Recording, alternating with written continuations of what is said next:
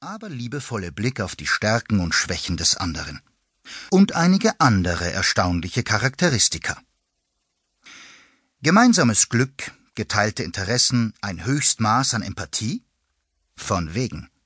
Das Gegenteil ist manchmal hilfreich und kann die Beziehung stabilisieren, folgt man den wissenschaftlich begründeten Rezepten für besonders haltbare Partnerschaften. Wenig Sex, stabiles Unglück, Resignation und unsichere Partner lassen beispielsweise eine Ehe lang andauern.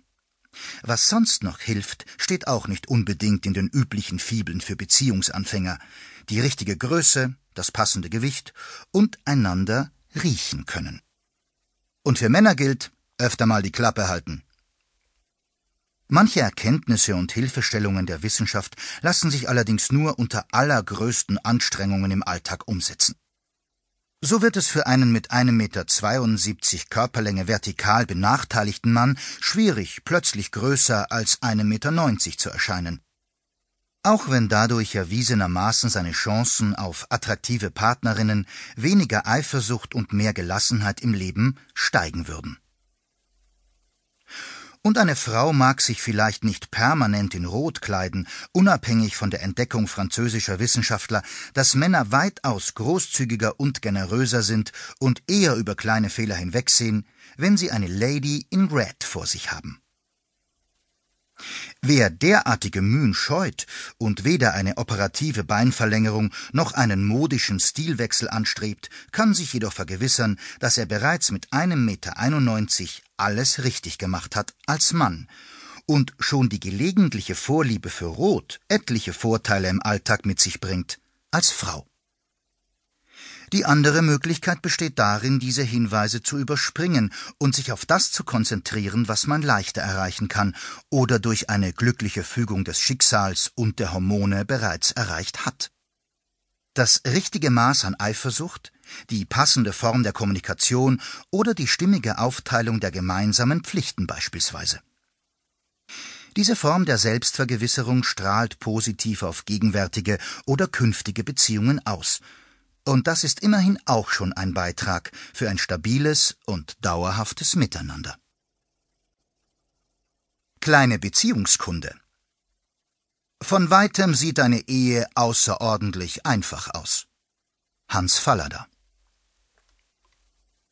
wenn das Statistische Bundesamt sich nicht geirrt hat, gibt es in Deutschland etwa 18 Millionen Ehepaare und mehr als zweieinhalb Millionen nicht-eheliche Lebensgemeinschaften. Jedes Jahr werden ungefähr 400.000 Ehen neu geschlossen, aber auch fast 200.000 Ehen wieder geschieden. Die Ehe, bis dass der Tod uns scheidet, ist also eher die Ausnahme denn die Regel. Wenn sich Paare scheiden lassen, tun sie dies nach durchschnittlich 14,4 Jahren Ehe. Wer es länger aushält, darf sich bereits in einer Langzeitehe fühlen. Aber auch 14,4 Jahre muss man erst mal gemeinsam hinbekommen. Bevor es darum geht, wie man zusammenbleiben kann, ist es womöglich hilfreich, sich zunächst darüber klar zu werden, warum man überhaupt zusammen ist und die Beziehung noch immer Bestand hat. Wissenschaftler nehmen mittlerweile an, dass Menschen nicht nur als Säuglinge und Kleinkinder das Bedürfnis haben, sich an die nächste Bezugsperson, zumeist die Mutter oder den Vater, zu binden. Ein Leben lang bleibt der Wunsch, Personen um sich zu haben, die als sicherer Hafen und sichere Basis zur Verfügung stehen. Liebesbeziehungen sind daher zumeist auch immer ein Ausdruck der Erinnerungen, Überzeugungen und Erwartungen, die man seit frühester Kindheit an eine Bindung hat.